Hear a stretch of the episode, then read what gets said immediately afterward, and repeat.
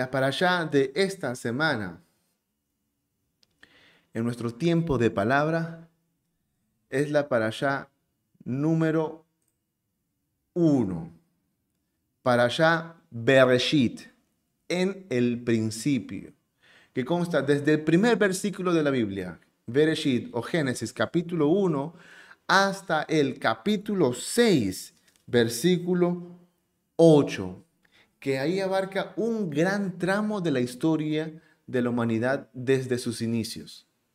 En el Tanaj tenemos al primer libro de Samuel o primero de Samuel, Shmuel Aleph, capítulo 20, los versículos 18 al 42.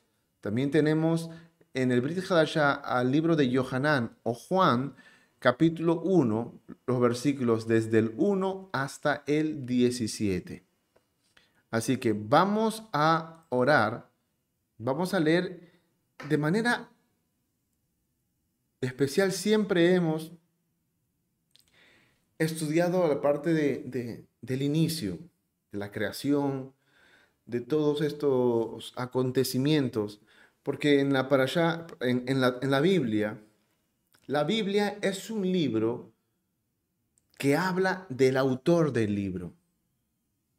Aunque hay contenido científico, contenido histórico, contenido físico y muchas otras ciencias, no es el propósito del autor del libro hablar de esas cosas, sino su propósito es hacerse conocer, presentarse. Y en el libro de la Biblia, uno de los versículos más leídos en la historia, creyentes o no creyentes, lo acepten o no lo acepten, está Bereshich Baraj Elohim et Hashmayim ve'et Haaretz. En el principio creó Dios los cielos y la tierra ese versículo, que es de los más leídos, empieza a traer una decisión en la persona que lee esta carta, que lee este libro, inspirado por su mismo espíritu de el autor. Y en el hombre está decidir en creer o no creer desde las primeras partes que todo fue creado por un creador y el creador es el autor de este libro. Muchos deciden no tomarlo en cuenta, tomarlo como fábula, tomarlo como historia, tomarlo como fantasía y otros en fe deciden que esa es la verdad, el origen de todo.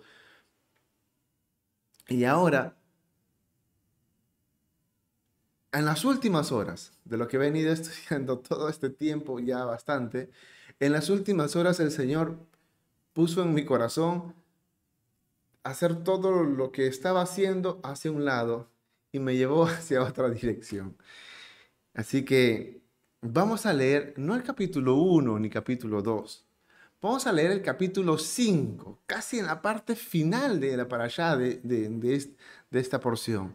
Vamos a leer el capítulo número 5 de Bereshit, pero antes vamos a hacer la brajot, la bendición de apertura antes de leer la Torah.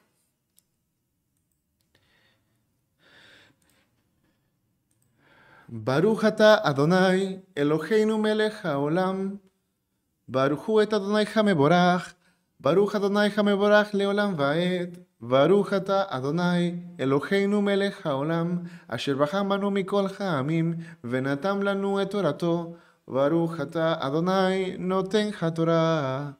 Amén. Bendecida Adonai el bendito. Bendecida Adonai quien es bendito por toda la eternidad. Bendito eres tú, Señor, nuestro Dios, Rey del universo, que nos separaste de entre todos los pueblos y nos diste tu Torah. Bendito eres tú, Señor, dador de la Torah. Amén. Bereshit capítulo 5. Dice así. Esta vez la versión Valera 60 no la tengo disponible. Espero que la próxima ya la pueda volver a tener disponible. Ahora tengo la, versión Valera anterior a esa, la, Valera antigua. El contenido es el mismo, quizás eh, el idioma o perdón, eh, la forma literaria es diferente, pero el contenido es el mismo.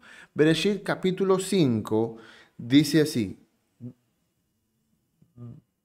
este es el libro de las generaciones de Adán, el día en que crió Dios al hombre, a la imagen de Dios lo crió.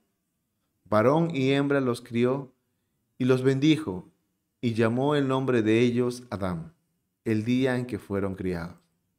Y vivió Adán ciento treinta años y engendró un hijo a su semejanza, conforme a su imagen, y llamó su nombre Set. Y fueron los días de Adán después que engendró a Set, ochocientos años, y engendró hijos e hijas. Y fueron los días en que vivió Adán, novecientos treinta años, y murió. Y vivió Set ciento y cinco años y engendró a Enos. Y vivió Sed después que engendró a Enos siete años y engendró hijos e hijas. Y fueron todos los días de Sed doce años y murió. Y vivió Enos noventa años y engendró a Cainán. Y vivió Enos después de que engendró a Cainán quince años y engendró hijos e hijas y fueron todos los días de Enos 905 años y murió. Y así va avanzando la descendencia, la genealogía, hasta el versículo en la que quiero centrarme, versículo 21 del capítulo 5. Dice así, y vivió Enoc 65 años y engendró a Matusalam o Matusalem y caminó Enoch con Dios después que engendró a Matusalam o Matusalén 300 años y engendró hijos e hijas. Y fueron todos los días de Enoch 365 años. Caminó pues Enoch con Dios y desapareció porque le llevó Dios. Y vivió Matusalén 187 años y engendró a Lamec y vivió Matusalem después que engendró a Lamec 700 años, 782 años y engendró hijos e hijas. Fueron pues todos los días de Matusalén 979 años y murió. Y vivió Lamec 180 años y engendró un hijo y llamó su nombre Noah, Noé, diciendo, Este nos aliviará nuestras obras y del trabajo de nuestras manos a causa de la tierra que Adonai maldijo. Y vivió Lamec después que engendró a Noé 595 años, y engendró hijos e hijas. Y fueron todos los días de Lamec 777 años, y murió. Siendo Noé de 500 años, engendró a Sem, Ham y Jafet hasta ahí. La braja, la bendición de clausura. Baruch Adonai Hamebora, Baruch Adonai Eloheinu melech haolam, asher natan lanu emet, Aderele Yeshua Bemashiach Yeshua, Behaye Olanatan Betohenu, Baruch Ata Adonai Noten Torah. Amén. Bendito seas tú, oh eterno, nuestro Dios, Rey del universo, que nos diste tu Torah ah, de verdad, el camino de la salvación en el Mesías Yeshua, e implantaste en nosotros la vida eterna. Bendito eres tú, Señor, dador de la Torah. Amén. Amén. Estamos en nuestra primera parashá, parashá Bereshit, en el principio. Y aquí hay varios temas, varios puntos en este capítulo que servirían mucho estudiar los anteriores. Ya con eh, lo que se tiene para esta temporada de Dora Hashem, con ayuda de Dios, eh, contenido que sea de bastante edificación para ustedes, no solamente en la serie de Parashot a través de la Torah, esta es la que hemos denominado así, sino con contenidos ya de Brit Hadashah, con contenidos que aporten sobre la creación, sobre el diluvio y sobre cosas que hoy en día muy poca gente tiene conocimiento, por así decir, de base científica para poder defender su fe, defender la palabra. Conforme ha ido pasando el tiempo, ha habido mucha gente, muchos eruditos, muchos científicos, muchas personas eh, con experiencia en las ciencias, que en lugar de decir que la ciencia va en contra de lo que la Biblia dice, se han dicho, no, la ciencia está demostrando que lo que dice la Biblia es cierto. Y están dando herramientas al pueblo de Dios para que el creyente, el Hijo de Dios, pueda tener esas herramientas y defender en un mundo tan agresivo, tan agresivo con la palabra de Dios, porque cuestionan su inspiración divina, porque cuestionan el tiempo, el género literario y sobre todo el contenido y el autor del libro. Y ya con todo este spoiler, eh, esperamos que sea así de, bendición. Pero por eso es que ahora no voy a tocar esos puntos, sino en este personaje. Porque es uno de los que a lo largo de toda la Biblia, desde el Bereshit hasta Igalud, hasta Apocalipsis, está denominado como nuestros héroes de la fe. Enoch fue su nombre. Y aquí aparece de una manera muy particular. En el libro de Bereshit empieza, y hay cinco pasajes que nos hablan de Enoch. Dos de esas son en genealogías. Bueno, aparte de, de, eh, de, Bereshit, en Génesis que está hablando, nos hace la introducción, como todos los demás hace su introducción, pero hace un agregado diferente, hace algo que no menciona con los demás. Solamente hay dos personajes en esta genealogía de capítulo 5 de Bereshit que dan características diferentes al resto de los nombres mencionados y uno de ellos es Enoch. Ese está en Bereshit, pero en genealogía nos, también nos aparece en Primera de Crónicas, capítulo 1, y en el libro de Lucas, capítulo 3. Las otras, los otros pasajes que nos hablan de, de este personaje de Enoch están en el libro de Hebreos y en el libro de Judas.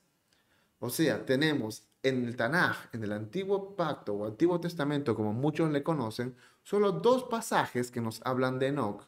Y en el Brit Hadashah, tres pasajes que nos hablan de este personaje. Lo curioso de este personaje es que lo que nos aparece en el Brit Hadashah nos da más luz de Enoch de lo que nos da en el Tanaj. Es por eso que sobre este personaje es muy importante analizar todos estos versículos que nos mencionan de él. Y el primero en la que quiero empezar mostrando es el libro de Judas versículo 14. Bueno, digo versículo 14 porque Judas solamente tiene un solo capítulo. Judas capítulo 14, perdón, Judas capítulo 1, versículo 14. Dice así, déjeme colocarlo aquí. De los cuales también profetizó Enoch, séptimo desde Adán, diciendo, He aquí, el Señor es venido con sus santos millares, al hacer juicio contra todos y a convencer a todos los impíos de entre ellos tocante a todas sus obras de impiedad que han hecho impíamente y a todas las cosas duras que los pecadores impíos han hablado contra él. Sigo. Estos son murmuradores, querellosos, andando según sus deseos, y su boca habla cosas soberbias, teniendo en admiración las personas por causa del provecho.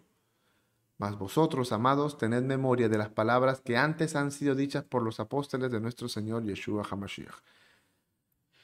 Judas nos dice dos cosas bastante interesantes de Enoch, dos características Enoch significa enseñanza o el que enseña o lección. Y dos características nos da Judas de, este, de este pasaje. Primero, que es séptimo desde Adán y que estaba profetizando. Esto que da a entender de lo, todo lo que estaba mencionando Enoch va de acorde con lo que el Shaliach Saúl apóstol Pablo le da una carta a un pastor joven, un pastor que está en el ministerio y le da una recomendación muy, muy particular y semejante a esta enseñanza. Para eso nos vamos al libro de, o la carta, perdón, a la carta de Tito. Tito, si mal no me equivoco, creo que es en esta. Sí, Tito capítulo 2, versículo 11 dice, porque la gracia de Dios que trae salvación a todos los hombres se manifestó, enseñándonos que renunciando a la impiedad y a los deseos mundanos, vivamos en este siglo templada y justa y piamente o piadosamente, como es en el lenguaje actual, esperando aquella esperanza bienaventurada bienaventurada y la manifestación gloriosa del gran Dios y Salvador nuestro Yeshua HaMashiach, que se dio a sí mismo por nosotros para redimirnos de toda iniquidad y limpiar para sí un pueblo propio, celoso de buenas obras. Esto habla y exhorta y reprende con toda autoridad. Nadie te desprecie. La carta de Tito o la carta a Tito que da el apóstol Shaul, le está diciendo a este ministro que hay una gracia de Dios que trae la salvación a los hombres porque se manifestó y dice, enseñando que renunciando a la impiedad y a los deseos mundanos, o sea que en el mundo toda la persona que tenga llegar a tener la gracia de Dios es que ha renunciado a esa naturaleza de impiedad, de los deseos naturales que tiene, mundanos, son deseos que van en contra de la aprobación y el deleite de Dios. Dice que vivamos en este siglo templada, justa y piamente, dice esta versión. En la versión Valera 60 dice sobria, justa y piadosamente guardando la esperanza bienaventurada, la manifestación gloriosa de nuestro gran Dios y Salvador Yeshua HaMashiach. Este, esto que nos dice Judas y lo reafirma en Tito, eh, el apóstol, nos da una idea clara primero de lo que nos está dando eh, el pasaje. Quiero hacerme claro. Primero Judas nos dice que de estas cosas profetizó Enoch. Séptimo desde Adán. Esa es la primera característica que nos da, que nos da eh, Judas. Fue el séptimo desde Adán. Pero curiosamente, hay otro séptimo desde Adán. Si contamos desde Adán y bajamos por la línea de Caín, el séptimo o la séptima generación desde Adán a través de Caín es Lamec. Esto lo vamos a ver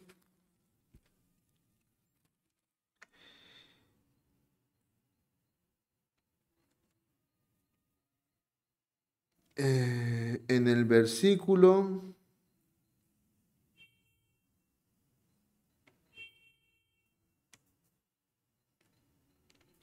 Capítulo 4 dice, capítulo 4, versículo 16 empieza.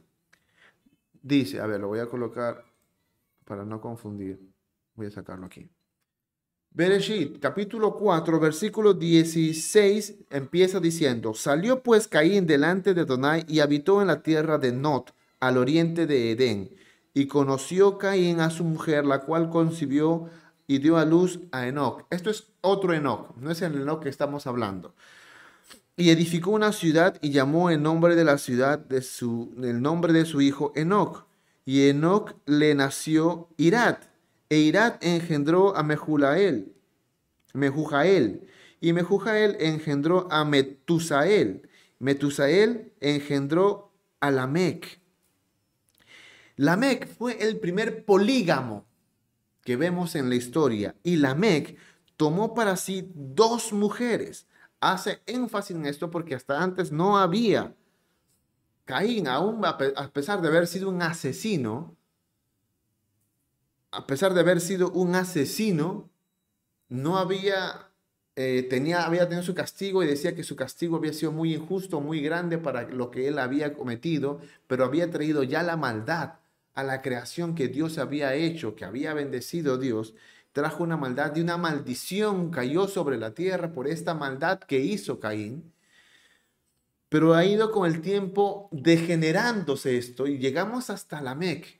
Y en las generaciones es muy interesante y es muy importante ver los personajes en la que hay una variación en la narrativa. Cuando dice tal persona engendró a tal persona y a tal persona y a tal persona y a tal persona y vivió tanto tiempo. Y hay un patrón común, pero hay un personaje que hay una aclaración, una modificación o una característica que lo diferencia, es algo que hay que tener muy en cuenta. Y en este caso, cuando narra la, generación, la genealogía de Caín, vemos a Lamec, y este Lamec tomó para sí primero dos mujeres. El nombre de la una fue Ada y el nombre de la otra fue Sila. Y Ada dio a luz a Jabal, el cual fue padre de los que habitan en tiendas y crían ganados. Y el nombre de su hermano fue Jubal, el cual fue padre de todos los que tocan arpa y flauta. Y Sila dio, también dio a luz a Tubalcaín, artífice de toda obra de bronce y de hierro, y la hermana de Tubalcaín fue Naama. Y dijo Lamec a sus mujeres, seguimos en Lamec, ya mencionó a sus hijos y el patrón o el padre o el origen que dan estos hijos, pero vuelve a mencionar a Lamec. Y Lamec dijo a sus mujeres, Ada y Sila, oíd mi voz mujeres de la Mec. Tienen que entender desde el hebreo la forma en la que este personaje está haciendo esta mención. Es, eh, enfatiza la, prepotencia, el autoritarismo, eh, como diríamos coloquialmente, el pecho hinchado de machito, que es lo que básicamente el sentido en el hebreo que nos refiere de lo que está mencionando ahora la Mec. Oigan ustedes, mujeres, esposas de la Mec, oíd mi voz. Escuchad mi dicho, que un varón mataré por mi herida y un joven por mi golpe. Si siete veces será vengado Caín, la Mec en verdad setenta veces lo será. Y termina esa generación. Después de la Mec no se sabe más de esa generación. Llegó una característica, la, la genealogía de Caín, y llegamos hasta el séptimo, y es Lamec. Y Lamec era un Rambo, era un machito, era un gallo de pelea, que con todo el mundo se quería pelear, que con todo el mundo le abrazaba y que si es que alguien me hace una heridita, yo lo voy a matar, y si hace un golpe, yo lo voy a sepultar. Dice, por una heridita mía, yo lo voy a matar, y por un golpe también yo entregaré un joven era un hombre que, que era extremadamente violento, polígamo, mujeriego, eh, que su, su, patrón de vida, su ley de vida, su, su, su, objetivo era querer ser el mejor, querer ser el más fuerte, el que posee más, y el que le hace algo va contra él, pero no para, para, para poner a nivelar, sino lo quiere sobrepasar, incluso eliminando ya para él lo que hizo Caín, por lo que fue castigada la tierra y maldita la tierra por causa de Caín, que fue matar a su hermano Abel, Lamec lo toma como un precio a cualquier persona que se ocurra ofenderle a él. golpearle o rasparle. ¿No le parece grave matar indiscriminadamente? O sea, matar para él no es el problema. El problema él, para él es que le hagan herida o el problema es que le hagan afrenta. Porque si le hacen, él va a matar. El matar no es problema, el problema es que lo ofendan a él. Y este patrón, que este es el séptimo de Adán por la línea de Caín, nos muestra cómo era característica de Lamec, obviamente, pero nos indica cómo ya era la generación, cómo era el mundo en ese momento, que Lamec no era la excepción, era casi una moneda corriente del patrón de vida en la historia de la humanidad. Pero Judas nos da la otra cara. Nos dice, no, el séptimo de Adán, pero no por Caín, sino por Set. Y ahí es que entramos al capítulo 5, porque empieza, termina el capítulo 4 con la genealogía de Caín. Y, y ya para hacer el contraste nos da el capítulo 5, iniciando la genealogía de Adán, el día que creó al hombre, a semejanza de Dios lo hizo. Entonces, y empieza a, describir la descendencia y llegó a Yared, por cierto, un nombre que siempre me ha encantado. Yared, después que engendró a Enoch, perdón, versículo 18, capítulo 5, versículo 18 dice, eh, y vivió Yared 162 años y engendró a Enoch. Y vivió Yared después que engendró a Enoch 800 años y engendró hijos e hijas. Y fueron todos los días de Yared 962 años y murió. Su hijo vivió Enoch 65 años y engendró a Matusalén. Y vivió Enoch con Dios y caminó Enoch con Dios después que engendró a Matusalén 300 años y engendró hijos e hijas. Aquí vemos un patrón también en la genealogía de Adán, por la línea de Seth, y vivió tal cantidad de años y engendró a esta persona. Después que engendró a esta persona, vivió tantos años y engendró hijos e hijas. Y sigue la siguiente persona. Y ese es el patrón que vamos a leer en todo este capítulo hasta que llegamos al versículo 21 con la persona de Enoch, el séptimo de Adán. Si contamos por la línea de Caín, como ya enfaticé, llegamos a la Mec y las características del mundo, de la persona de la Mec, séptimo de Adán por línea de Caín, pero también el entorno de la tierra. Y en contraste vemos a este personaje Enoch, séptimo de Adán por la línea de Set, pero que dice, y caminó Enoch con Dios. Este no era un Rambo, este no era un machito, este no era un peleandero, este no era el que, el que le decían algo, él mataba. Y ambos, Lamec y Enoch son séptimos. Nos da a entender muy perfectamente que Lamec y Enoch eran contemporáneos. Unos años más, unos años menos, pero ambos eran séptimos de Adán. Eran contemporáneos. Y si Lamec era el, el Rambo desquiciado que a todo el mundo quería matar, que nos hace una luz de cómo era el mundo, enfatizamos mucho más la importancia del versículo 21 o 22 que dice, y vivió Enoch con Dios.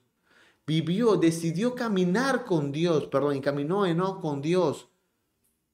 Un hombre que decidió en un mundo violento, con parientes violentos, desquiciados, asesinos, mujeriegos, polígamos, que le hacían afrenta a la gente y afrenta a Dios directamente se querían, eh, no importaba la, deidad, la soberanía de Dios, él quería ser más y así era el patrón de la gente. En un mundo así apareció uno que decidió caminar con Dios.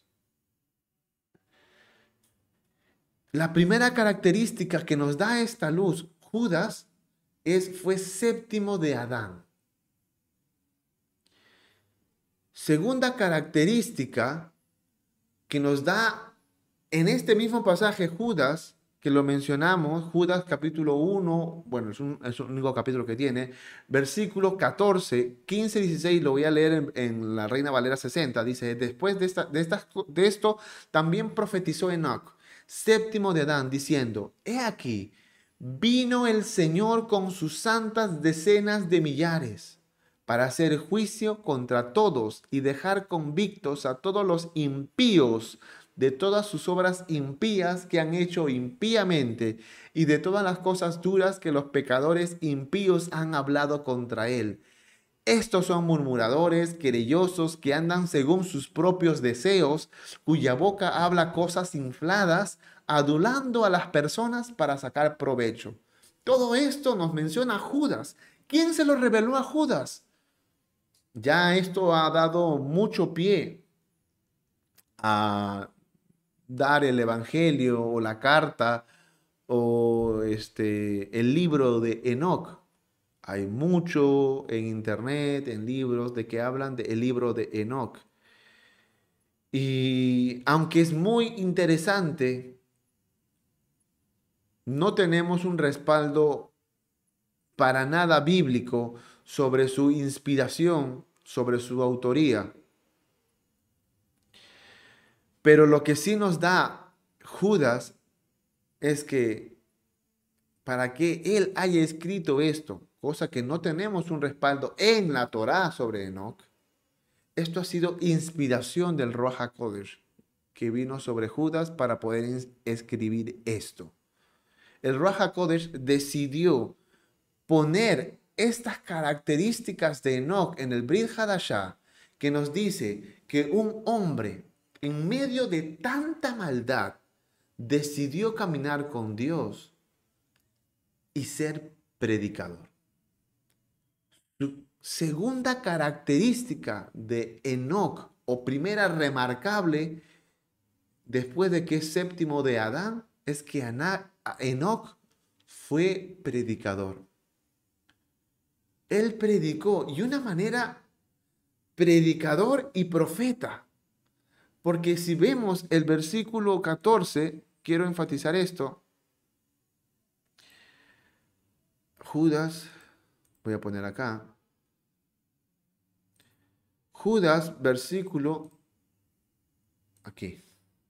De los cuales también profetizó Enoch, séptimo de Adán. Dice, miren lo que está profetizando Enoch. Esto no es en el tiempo de Moshe. Esto no es en el tiempo de Samuel o del rey David o del rey Shlomo o Salomón. Tampoco es en el tiempo de Jeremías o el tiempo de Isaías. No está aquí el apóstol Pablo o Pedro o Juan. No está en los tiempos de Yeshua. Estamos aquí hablando desde antes de Job. En el principio de la historia, un hombre que no tenía la Biblia, pero acá dice, he aquí, el Señor ha venido, acá dice, es venido con sus santos millares. En la Valera 60 dice, con sus santas decenas de millares, a hacer juicio contra todos y a convencer a todos los impíos de entre ellos, tocante a todas sus obras de impiedad que han hecho impíamente y a todas las cosas duras que los pecadores impíos han hablado contra él. ¿Se están dando cuenta lo que menciona Enoch? Lo que está profetizando en este tiempo Enoch. Enoch está diciendo que va a venir el Señor. Y el Señor no va a venir solo. Va a venir con sus santas decenas de millares ¿Y qué va a venir? A hacer juicio. Lo que está diciendo Enoch es, se ha salteado desde Bereshit, se ha ido hasta Apocalipsis capítulo 19. Ese salteó Abraham, Isaac, Jacob, José, Moshe, Samuel, David, Salomón, Isaías, Nehemías, Yeshua, Pablo. Se salteó hasta nosotros. Él se fue hasta lo más lejos, aún lo que sobrepasa de nosotros, llegó hasta el final de los tiempos y dice, Esta es la maldad que tiene el hombre, pero eso no será permanente, porque el Señor viene y no viene solo, viene con sus decenas de millares a hacer justicia, a atacar la impiedad. Esto no se quedará impune. Porque el Señor todavía no ha venido con su decenas. Ya Enoch está hablando de la segunda venida del Mesías. Nosotros conocemos a, través de la palabra, la santa bendita palabra de Dios y del Raja que nos ha puesto en nuestro corazón el convencimiento y la fe de que todo lo que dice la palabra es inspirada por Él y creemos. Y el Mesías vino en un pesebre, en una azúcar. Vino solo. Pero lo que está diciendo Enoch no es que está diciendo que vino indefenso como un bebé encarnado. Está diciendo que él, él ha venido, no vendrá. Él ha venido con sus decenas de millares a traer justicia. ¿Dónde está aquí?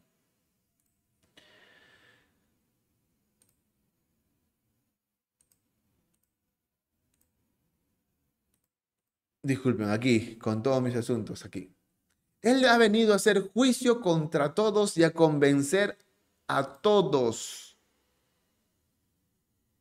los impíos de entre ellos tocante a todas sus obras de impiedad que han hecho impíamente y a todas las cosas duras que los pecadores impíos han hablado contra él. Sigue. Estos son murmuradores, querellosos, andando según los, sus deseos. Y de su boca hablan cosas soberbias, teniendo en admiración las personas por su causa, teniendo en admiración las personas por causa de provecho, como dice en la Valera 60, que dice que ellos adulan a las personas con tal de sacar provecho, porque son murmuradores, querellosos, que andan según sus propios deseos y su boca habla cosas infladas. Esas características que están dando Enoch no son muy diferentes a las de hoy en día. Las características de impíos que está mencionando Enoch en ese tiempo ya no son muy diferentes a los que vemos hoy en día en impiedad, que incluso muchas veces nosotros estamos dentro de ese paquete. Pero Enoch, porque él, con características que vamos a ver para terminar, profetizó y predicó de que Dios es justo, de que hay un redentor, de que hay un Dios que es justo. Él no vino en su, en su, tiempo, en su tiempo de Enoch, no estaba diciéndole a la Meco, diciéndole, ven, el Señor es amor. Dios es amor, ven tal como estás, no te preocupes. Que no es mentira, pero no se enfatizó en eso. Pablo, que es lo que yo quise mencionar en esta en la carta que hace a Tito, en el versículo, capítulo 2, versículo del 11 al 15, que le dice que por la gracia de Dios se ha manifestado para salvación a todos los hombres, enseñando que renunciando a la impiedad y a los deseos mundanos, esto es la característica que tuvo Enoch. En un mundo impío, que hacían cosas impías, que se dejaban llevar por la impiedad y lo mencionaba enfatizadamente, repetidamente, eh, Enoch. Esta característica es la que recomienda Pablo a Tito, la que tenemos nosotros también dentro del, del Brit Hadashah, que esto es lo que hizo Enoch. Él renunció a la impiedad y a sus deseos mundanos. Vivamos en este siglo sobria, justa y piadosamente, aguardando la esperanza bienaventurada y la manifestación gloriosa de nuestro Dios y Salvador, Yeshua HaMashiach. Vive sobrio, justo y piadosamente con la esperanza del que el Señor va a venir en cualquier momento. Renuncia a tus malos deseos, renuncia a la impiedad, aléjate de la impiedad y ten conciencia que en cualquier momento viene el Señor, así que te encuentre justo, piadoso y sobrio. Porque el Señor es quien se dio a sí mismo por nosotros para redimirnos de toda iniquidad y purificar para sí un pueblo propio, celoso de buenas obras. Y termina el versículo 15, capítulo 2 de Tito. Esto habla y exhorta y reprende con toda autoridad, que nadie te menosprecie. Esto hizo Enoch. Él no estuvo diciendo, ay, ven nomás, no te preocupes, no pasa nada. Eso Dios lo va a pasar por alto.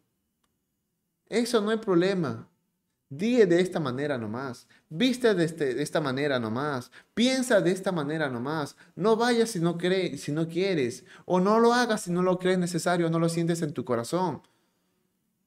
No. Su prédica, la prédica de Enoch solamente tenía dos puntos, dos énfasis. Uno, que el Señor vendrá. Segundo, que Él juzgará. Eran los dos puntos de su prédica hay un Dios que viene y viene a juzgar. No habló inequivocadamente o erróneamente o, burlosa, o, de forma burlona, como muchos hacen, de que Dios solo es amor. De que Dios solamente es, es piadoso. Que Él, porque nos ama, o Él puede perdonar, Él puede omitir todas las cosas. De que no hay un precio por seguir al Señor que es muy fácil. Él no, dijo, toda la impiedad va a ser castigada. Pablo le dice a Tito, esto exhorta, esto predica, esto enseña. Pero hoy escuchamos esas prédicas que Dios es luz y que condena el pecado, que Él vendrá a juzgar la impiedad, o que erróneamente, como mencioné, que Él es amor y pasará por alto toda nuestra maldad que no hay ningún precio por seguir a Dios y caminar con Él? Por caminar con Él no tuvo que, como dice en Tito, mm, renunciar a los deseos carnales, decir que no está de acuerdo con la impiedad que se vive en su tiempo, en su entorno, en su familia, en su casa, en su mundo. Capítulo 5 nos dice, versículo 22, y caminó Enoch con Dios. Segunda característica para terminar. Enoch, perdón, voy a poner aquí. Y caminó Enoch con Dios después que engendró a Matusalén o Matusalam 300 años y engendró hijos e hijas caminó Enoch con Dios después que engendró a Matusalén 300 años. ¿Qué significa caminar con Dios? Obviamente estamos hablando de fe, primero. Porque Él para, para decidir tener un camino con Dios, Él tiene que creer en un Dios. Una fe que no tengo duda, no tengo duda, él tuvo de primera mano. Si hacemos un análisis por lo largo del tiempo de la historia, el tiempo que vivió Adán con el tiempo que nació Enoch, ambos coincidieron en historia por casi 300 años.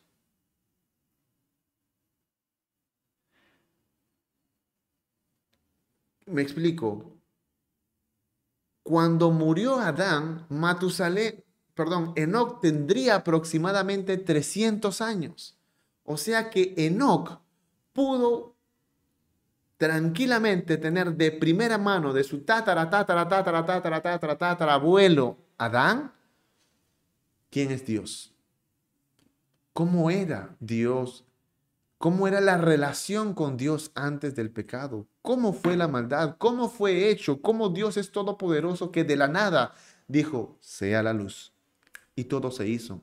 Que con el poder que hay en su palabra, la naturaleza, lo que no hay nada, se hizo algo. Lo que ya era hecho se modificó. Que todas las cosas estaban a la espera de la orden de Dios para ejecutar ese mandamiento, ejecutar esa orden que las veces que Dios puso su mano, que puso a crear algo, lo hizo con las grandes, con, cosas muy particulares como los animales, los grandes monstruos marinos, el hombre o los cielos y la tierra, que son pocas las cosas en las que Dios se metió, se involucró, creó. pero solamente al hombre dio su imagen y su semejanza. Y eso es un capítulo, una frase muy, muy interesante. Porque no está diciendo que lo está haciendo una imagen corpórea, física, parecida, símil, en, el aspecto que normalmente lo imaginamos, que, que, cuando leemos que el Dios hizo imagen y semejanza de Dios lo creó, o cuando en el versículo capítulo 1 dice, hagamos al hombre conforme a nuestra imagen y conforme a nuestra semejanza, muchos creemos que como nos parecemos, por el castellano como es traducido, que es la manera física, que tiene nariz, que tiene ojos, que tiene oídos, y eso es un antropomorfismo que es un fenómeno literario que lo tenemos nosotros para poder entender algo que normalmente no se lo entenderíamos de otra manera. Pero no es que Dios tiene nariz, orejas, oídos, sino la palabra es Shalem. Y Shalem, si bien está bien traducido como eh, este,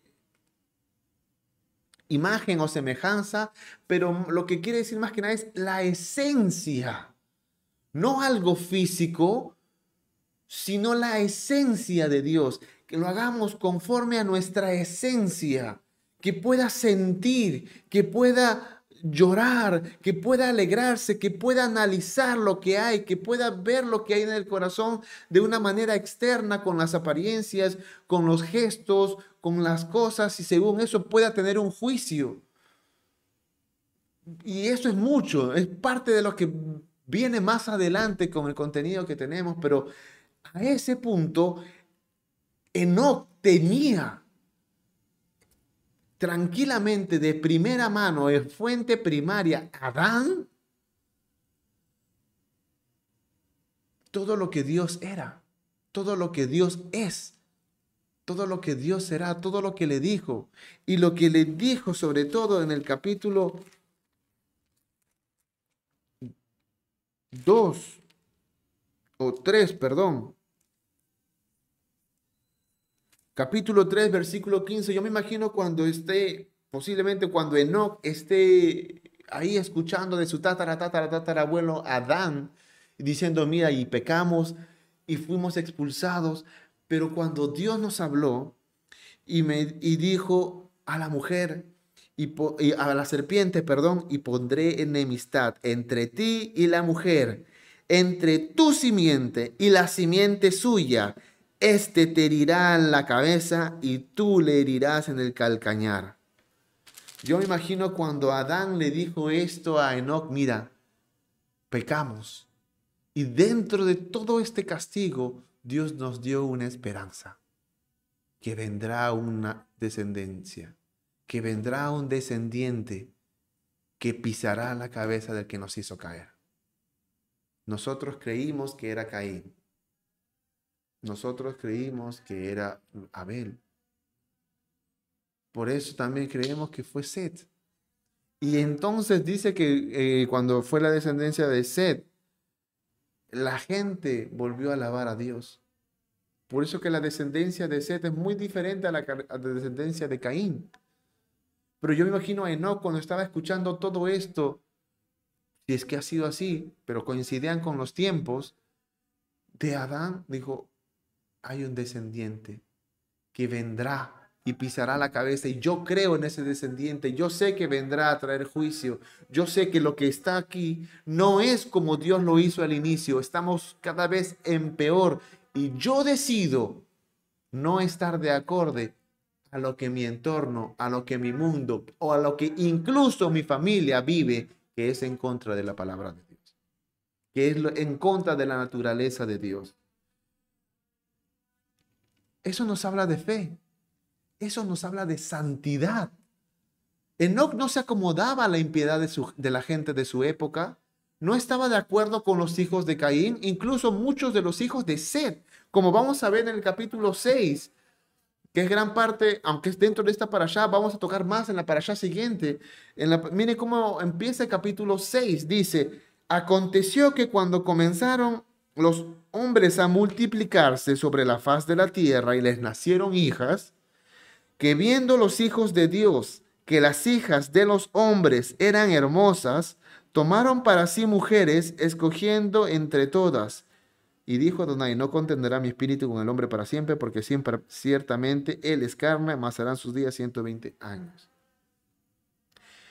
Muchos dicen que esta diferencia entre los hijos de los hombres con los hijos de Dios, y hay muchas especulaciones, y gran parte están en que los hijos de Dios está hablando netamente de la descendencia de Set, el tercer hijo de Adán.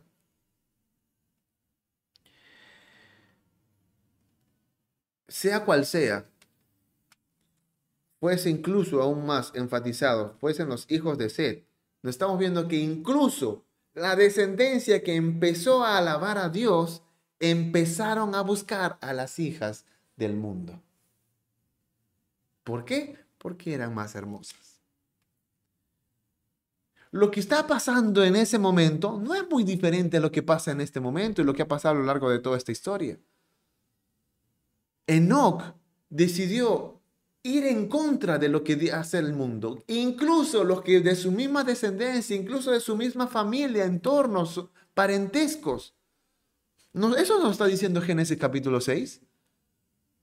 Enoch se guiaba a lo que a Dios le agradaba. Entonces, si vemos que Dios, Enoch está hablando de un Dios que hizo una promesa, nos habla de fe. Y si nos está diciendo que Dios va a venir a juzgar la impiedad, Él se está dando cuenta que Dios es santo y Él no va de acuerdo a la impiedad. Así que Enoch, además de fe, también tenía un concepto de santidad.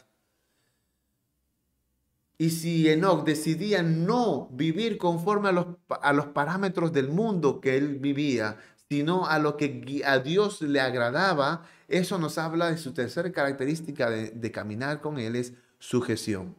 Fe, santidad y sujeción.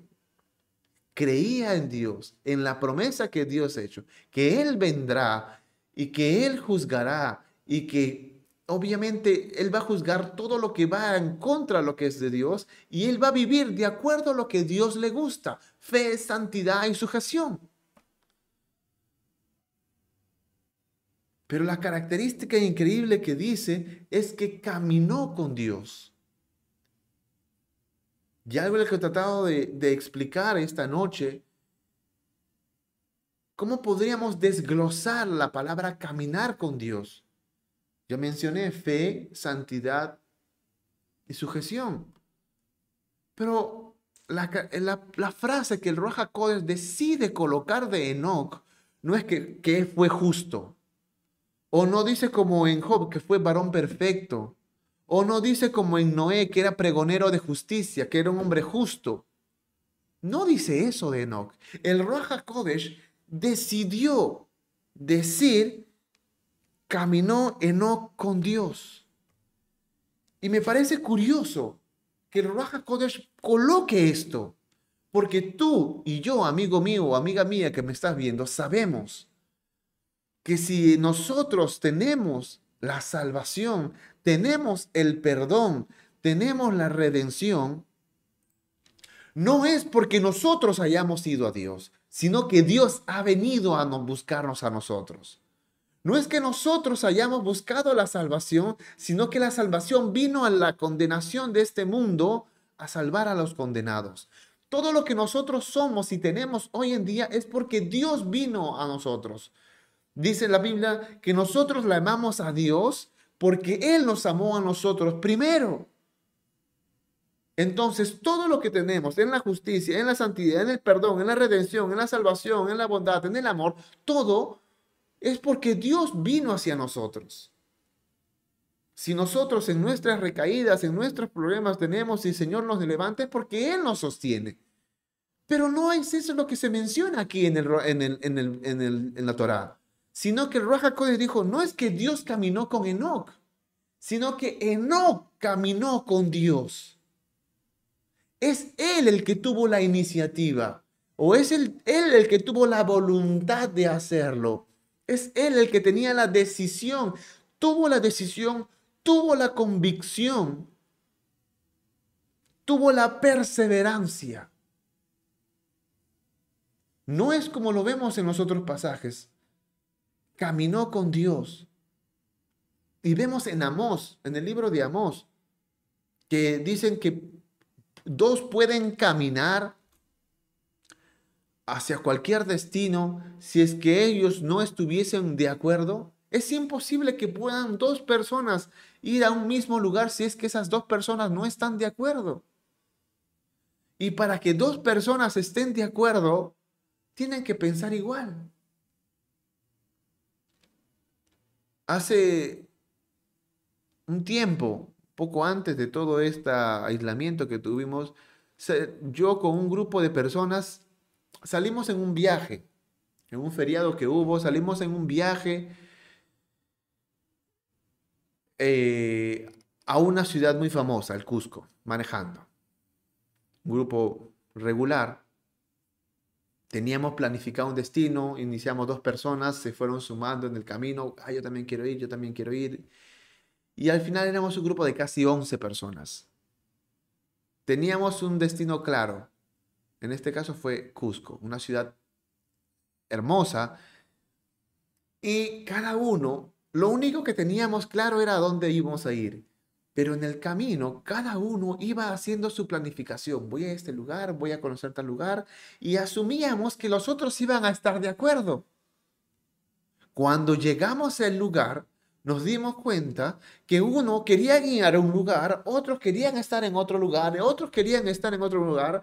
Habíamos pensado incluso dónde vamos a compartir, va a pasar la noche, cada uno va a estar en... Al final uno se fue por un lugar, otro se fue por otro lugar, otro se fue por lugar, unos cuantos compartieron un espacio, un lugar turístico, otros pasaron en, en el centro comercial y no los volvimos a encontrar hasta el momento que teníamos que regresar a nuestro lugar de origen. Y uno dice, y bueno, teníamos, obviamente teníamos que regresar juntos porque era el mismo transporte, pero si no hubiese sido por eso, posiblemente hubiésemos regresado cada uno por su lado. Y Amos nos dice, no se puede ir a ningún lugar si es que esos no, no están de acuerdo. Y para que estén de acuerdo tienen que pensar lo mismo. Deben de pensar igual. Y Enoch con Dios llegaron a un punto en la que estaban de acuerdo y pensaban igual. Pero hubo un tiempo en la que Enoch no pensaba igual que Dios. Quiero que lean este versículo. Versículo 21. Dije que iba terminando y es cierto. Con esto termino. Y vivió Enoch 65 años y engendró a Matusalén. Hasta ahí, ah, perdón, no coloqué el versículo. Y vivió Enoch 65 años y engendró a Matusalén o Matusalam. Es más cerca su nombre en hebreo.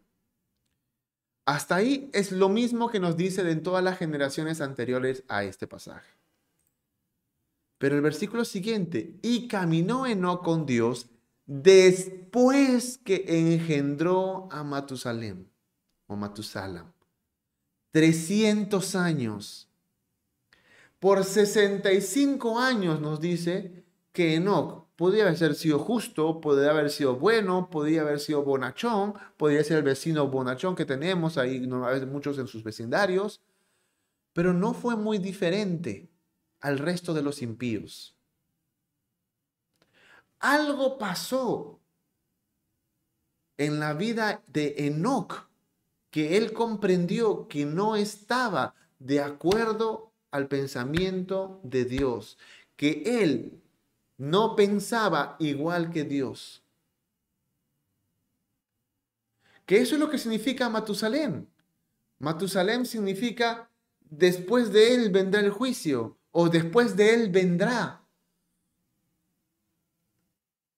Eso significa Matusalén. Y coincidentemente profetizó también eso, porque justo cuando murió Matusalén, Noé estaba entrando al arca y vino el diluvio. Eso es lo que significaba el nombre Matusalén.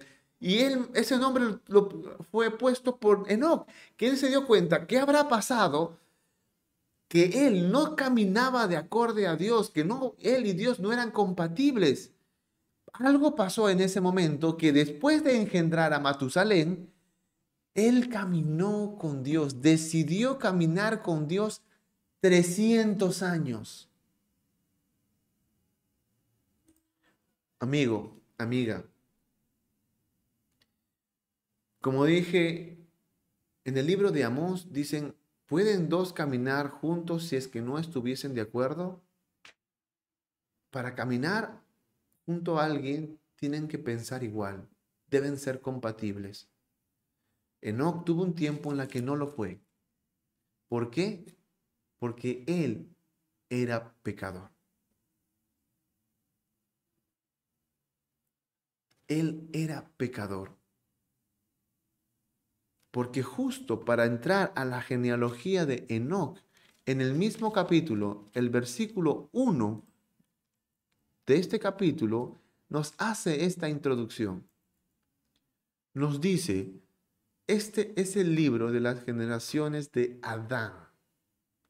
El día que él creó o crió Dios al hombre, a la semejanza de Dios lo hizo. Ya lo mencioné la palabra Shalem, que significa la esencia.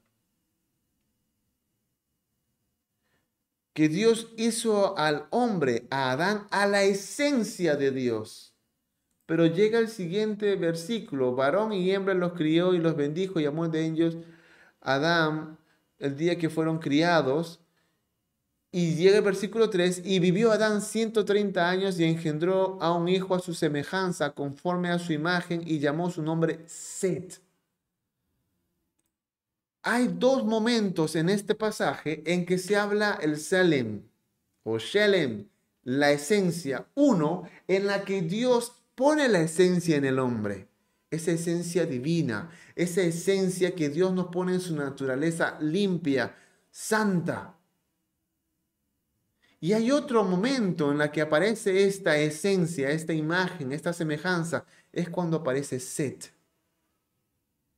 Y Set aparece cuando ya el hombre tenía una naturaleza caída. Cuando el hombre tuvo la fue creado, tuvo la esencia, el Shelem, la esencia divina. Cuando Seth fue engendrado, tuvo la esencia de un hombre caído. Enoch supo que él por más que tuviese todo lo que tuviese, no puede pensar igual a Dios. Por ende, no puede estar de acuerdo con Dios mientras Él sea pecador.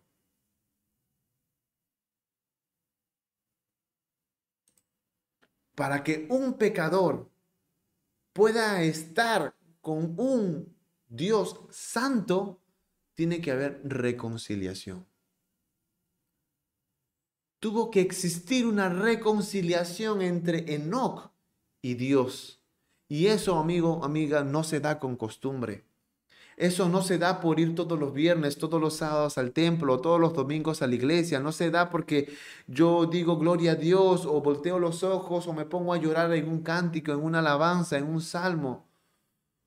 O trato de aparentar una apariencia, o perdón, doy una apariencia de, de, de santidad, de justo, del que ora, del que ayuna.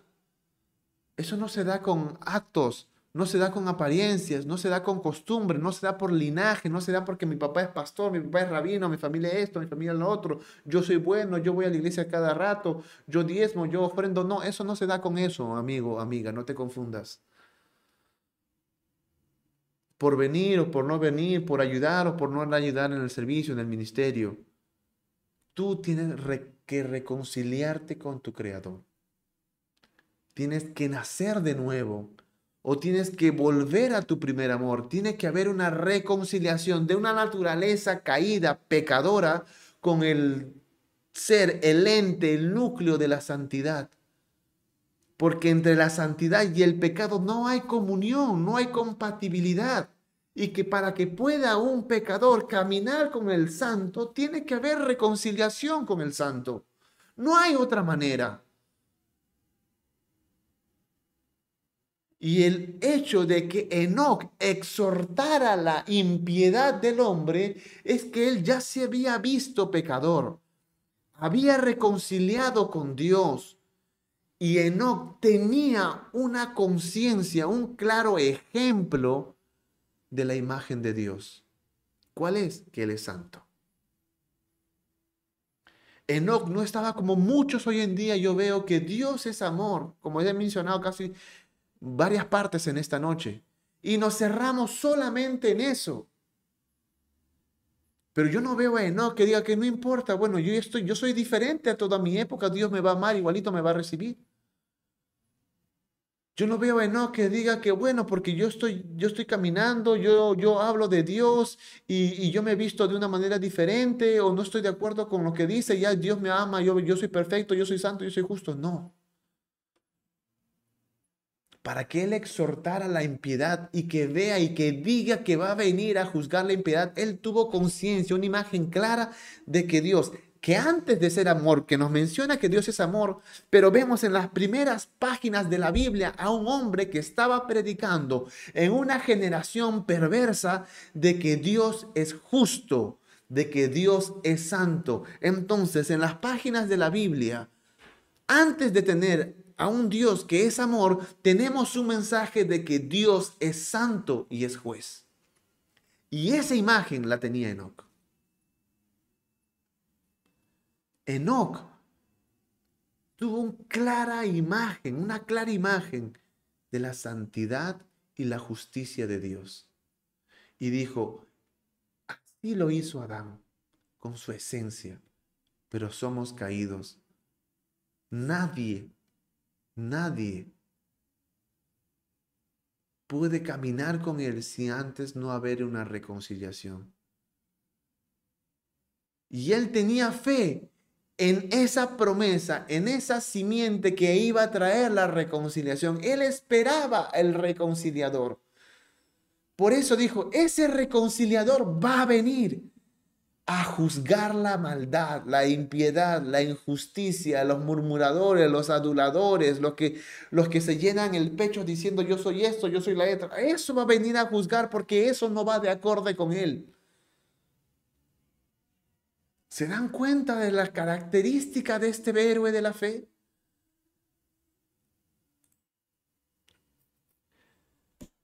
Y uno puede decir, bueno, Israel, Enoch no vivía en un mundo como el que vivimos ahora. Yo digo, pues, ¿verdad? Él no vivía como un mundo en el que vivimos. Él no tenía Instagram. Él no tenía el Facebook, WhatsApp. Él no tenía televisión, YouTube, Spotify, en la que había o vallas publicitarias cuando va en la calle está diciendo, bueno, voy a visitar versículo y va a decir, y pum, una valla publicitaria de algo, de una imagen, de una chica, de un chico, de un contenido, algo que me distrae o, pasa por una esquina y ve y ve los titulares de los periódicos y ve contenido sugerente o explícito y, y le puede traer distracción o tentaciones. Él no vivía en esas cosas, la tenía más fácil. Y si que tú crees eso, pues déjame decirte que no estás, pero nada cerca de la realidad. Porque si bien él no tenía esas distracciones, Enoch, él no tuvo ni siquiera conciencia de quién era todavía Noé. Él no sabía quién era Abraham, Isaac, Jacob, José, Moshe, Samuel, David. Él no sabía quién eran todos esos personajes. Él no tuvo Bereshit. Él no tuvo el Salmo 23 como leímos al inicio, el Señor es mi pastor, nada me faltará. Él no tuvo eh, eh, Josué 1.8, yo estaré contigo donde quiera que vayas, no te dejaré, no estarás solo. Él no tenía el, que ama al Señor, todas las cosas, a los que aman a Dios, todas las cosas ayudan para bien o yo estaré con ustedes todos los días hasta el fin del mundo. Él no tenía esos pasajes. Él no tenía una verdad revelada. Él no tenía un Raja Kodesh que le daba esta conciencia, este discernimiento.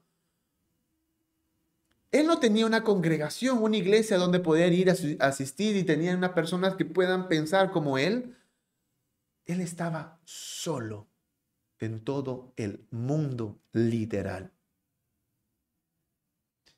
Era un hombre que vivía solo. ¿Cuántas veces Enoch se habrá sentido un lunar en medio de todo el mundo? ¿Cuántas veces Enoch se habrá sentido como pez fuera del agua? Y déjame decirte que Enoch no estaba arrabacabachaba y yo soy así, que no hago tal cosa, no hago porque yo soy santo, porque yo soy consagrado, porque yo soy... Él no estaba haciendo esas cosas que muchas veces nosotros creemos distorsionadamente que es lo que Dios nos pide de santidad, de consagración, ¿no? Porque nos dice el versículo 22 mismo que Enoch ah, caminó Enoch con Dios después que engendró a Matusalén 300 años. Entonces, esta relación de conciencia que tuvo Enoch con Dios de 300 años, después de esta reconciliación, siguió engendrando hijos e hijas.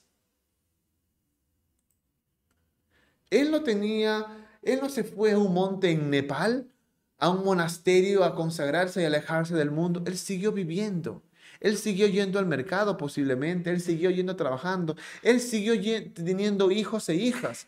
Él ha tenido los problemas que hoy en día los padres tienen. Yo no lo tengo, yo he sido hijo. Él no ha tenido este problema de, de la adolescencia, de la pubertad. Él ha tenido eso de, del problema de que las chicas eh, tengan ese, ese temor tengan esa inseguridad de su apariencia por el patrón que tiene el mundo, que digan, pues no, no me, los hermanitos no vienen y me buscan a mí, nada. Él no ha tenido un, grupo de hermanos, una célula, un kesher, un, un, grupo en la que puedan comulgar y puedan hablar y puedan hablar del Señor, cantar coritos. Él no tuvo eso.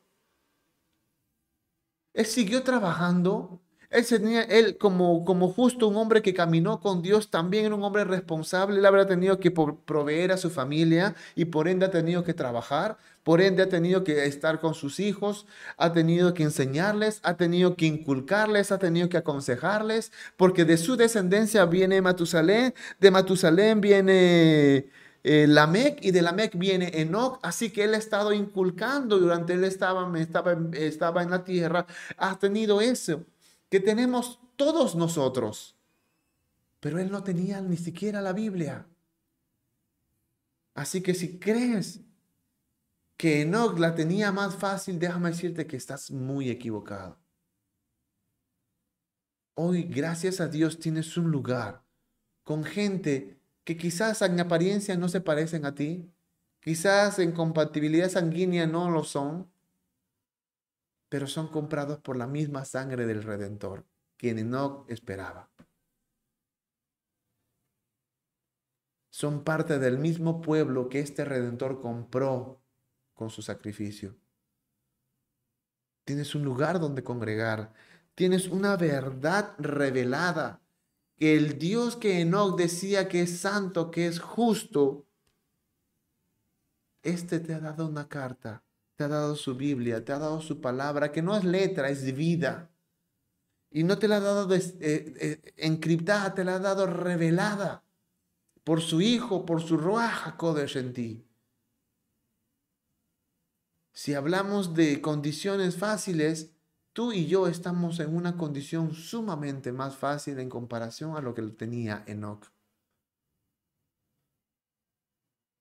Pero aún así, Enoch decidió caminar con Dios, reconciliarse, porque tuvo una noción, una imagen clara de que el Dios creador de todas las cosas es santo y él no lo era. Tenía que reconciliarse y que la maldad y la impiedad con este Dios santo no van de la mano. Así que él, como, dijo, como dice Pablo en la carta a Tito, él renunció a sus deseos mundanos, a sus deseos carnales, a la impiedad de este mundo, a lo que rige este siglo y decidió ir contra la corriente siguiendo a Dios. Nos habla de su fe, de su santidad, de su sujeción, de su promesa, de su reconciliación, de su conciencia santa de Dios. Amigo, amiga, nosotros somos llamados a vivir, como dice Pablo, justa, sobria y piadosamente. pero he visto muchas veces en la cual yo también he caído que no he mostrado piedad. Pablo le dice a, a, Tito, en este mundo hay tanta maldad, pero sí se puede vivir sobrio, justo y piadosamente. Pero muchas veces los creyentes en la que menciono, me incluyo, vamos de frente a criticar, vamos a, cuestionar con la fachada de exhortar, vamos a pelear, vemos algo en televisión y estamos de acuerdo al gobierno, en desacuerdo con el gobierno y empezamos a decir tal cosa y este y lo otro y nuestros desacuerdos y nuestras críticas y nuestros todo lo que tenemos acumulado de nuestra naturaleza carnal Tengas o no tengas justificación, motivos, argumentos, eso no viene al caso. Lo que nos dice es piedad. Pablo dice, vivamos, vive piadosamente, sobrio, justo y piadosamente. Y muchas veces como creyentes, como hijos de este Dios que no nos criticó, sino que nos mostró piedad, nosotros muchas veces no la mostramos. Criticamos en lugar de mostrar piedad. Nos exaltamos y hacemos un número, un teatro vergonzoso en lugar de ser sobrios. Acusamos antes de verificar y no somos justos.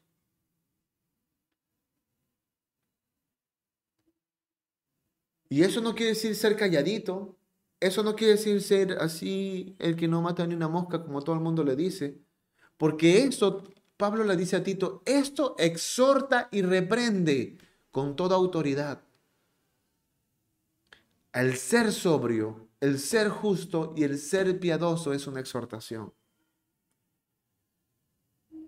que vemos perfectamente reflejado en la persona de Enoch un hombre que a pesar de todas las cosas de su mundo, de la maldad y de lo solo que estaba, él decidió decir no a sus deseos carnales y sí a la naturaleza santa de Dios. Tanto fue que Dios se encantó de esta decisión de Enoch, se encantó. Como en medio de tanta maldad hay un hombre que me cree, hay un hombre que tiene la conciencia santa mía. Hay un hombre que dice, esto no le gusta a Dios, yo no lo voy a hacer. Esto no le gusta a Dios, yo se lo voy a eh, exhortar. Esto la gente no sabe de él, yo lo voy a anunciar. Hay tanta maldad en el mundo, voy a decir, esto no le agrada a Dios y Él va a venir. Y Él ya ha venido con sus decenas de millares de santos, de justos a juzgar la impiedad. Él me predica, Él tiene conciencia de mí, Él quiere hacer todo lo que a mí me agrada, Él camina conmigo, me encanta esta relación con Enoch. No quiero, no quiero que Él vea la muerte, así que me lo llevo conmigo. Y esa fue la conclusión de Enoch. Versículo 24.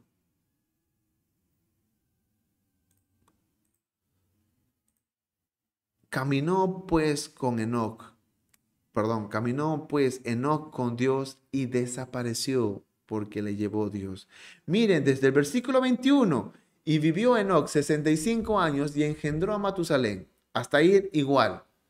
Y caminó Enoch con Dios después que engendró a Matusalén 300 años. Esa amistad, esta relación, este acuerdo que tenían, como dice Amos, ¿no? que no pueden caminar dos si no están de acuerdo, se pusieron de acuerdo, pensaban igual entre Dios y Enoch y caminaron una caminata que duró 300 años, pero no era algo, un santurrón, él tenía sus cosas, él seguía siendo padre, él seguía proveyendo, él seguía teniendo eh, deudas posiblemente, él tenía que ir seguir trabajo, él tenía que tener vecinos, todas las cosas. Y en medio de todas, él todavía tenía esto de caminar con Dios. Y fueron todos los días de Enoch 365 años. Es hermoso que mencione el número de Enoch. Es como que tenemos Enoch para cada día. Él no vivió 365 días, él vivió 365 años. Caminó pues Enoch con Dios y vuelve a enfatizar. Y desapareció. porque le llevó Dios. Y vivió Matusalén 180. Caminó Enoch con Dios y desapareció porque le llevó Dios. ¿Cuán fue este agrado de la decisión de Enoch que Dios dijo, este es de los míos, me lo llevo por Amigo, hoy Dios de ti y de mí dice, es de los míos, porque yo lo he comprado, porque yo lo he redimido, porque yo lo he justificado. En nosotros está la obligación de vivir justo, sobrio y piadosamente, con una conciencia plena de la santidad de Dios de la cancelación, la anulación, el alejamiento de nuestros deseos carnales que tenemos porque tenemos el Shelem, la imagen y semejanza de Adán, la esencia caída. Y eso no va de acorde a Dios. Pero Dios dijo, ya te compré, ya te perdoné, ya te redimí, eres de los míos. Y yo pregunto, ¿vivimos como de los suyos?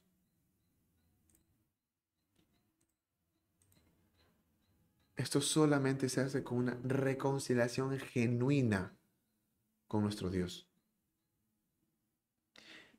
Y eso no lo podemos solos. Por eso Dios nos ha dado su Ruach HaKodesh. Así que no hay excusa. Que el Señor nos ayude a comprender más de Él, a conocer más de Él y por ende caminar más juntos cada día